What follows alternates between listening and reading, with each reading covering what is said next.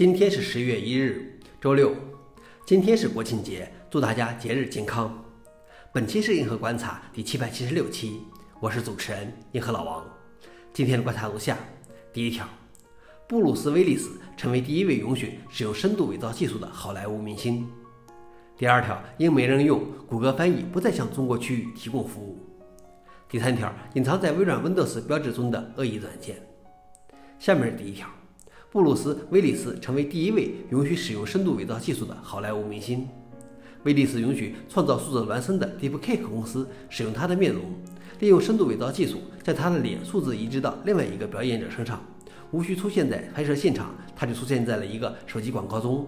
他说：“即使我在另外一个大陆，我也能够沟通、工作和参与拍摄，这是一个非常新和有趣的体验。”今年早些时候，威利斯在被诊断出患有失语症后退出了演艺圈。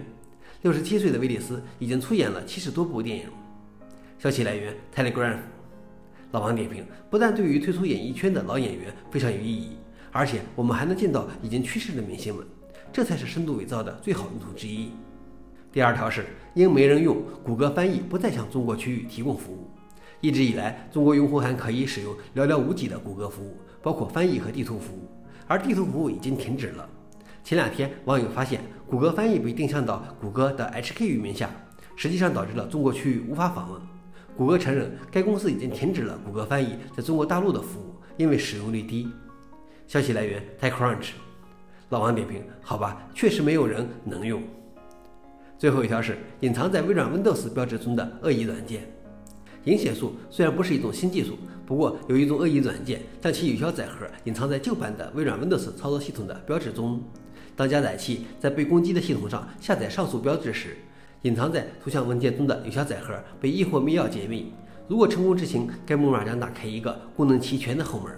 消息来源：塞门铁克。老王点评：虽然这样比较有隐蔽性，不过我能感觉到其中的嘲讽味道。想了解视频的详情，请访问随附链接。好了，以上就是今天的硬核观察，谢谢大家，我们明天见。